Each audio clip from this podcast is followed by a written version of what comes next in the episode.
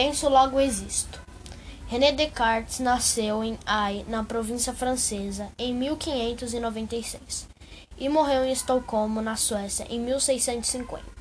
Órfão de mãe, quase um ano após seu nascimento, cresceu sob os cuidados de seu pai e de uma ama. Seu pai era funcionário público e providenciou uma educação de elite para seu filho, que desde cedo teve contato com a filosofia, com a astronomia e com a matemática.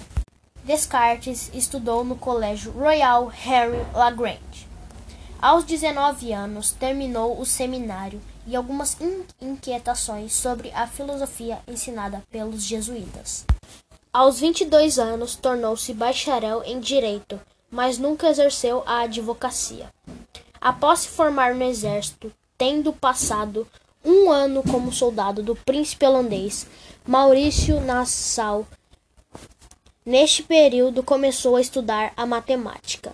Ficou fascinado pela exatidão daquela ciência. Aos 33 anos, Descartes havia escrito um livro intitulado Tratado sobre o Mundo. O filósofo optou em não publicar o manuscrito sobre a ciência natural, que defendia uma tese heliocêntrica em decorrência da condenação vivida por Galileu Galilei.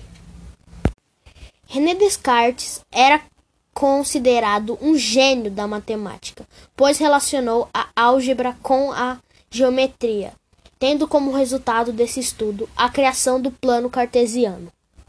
A criação da geometria analítica por Descartes foi fundamental para a criação do cálculo diferencial e integral pelos cientistas Isaac Newton e Leibniz.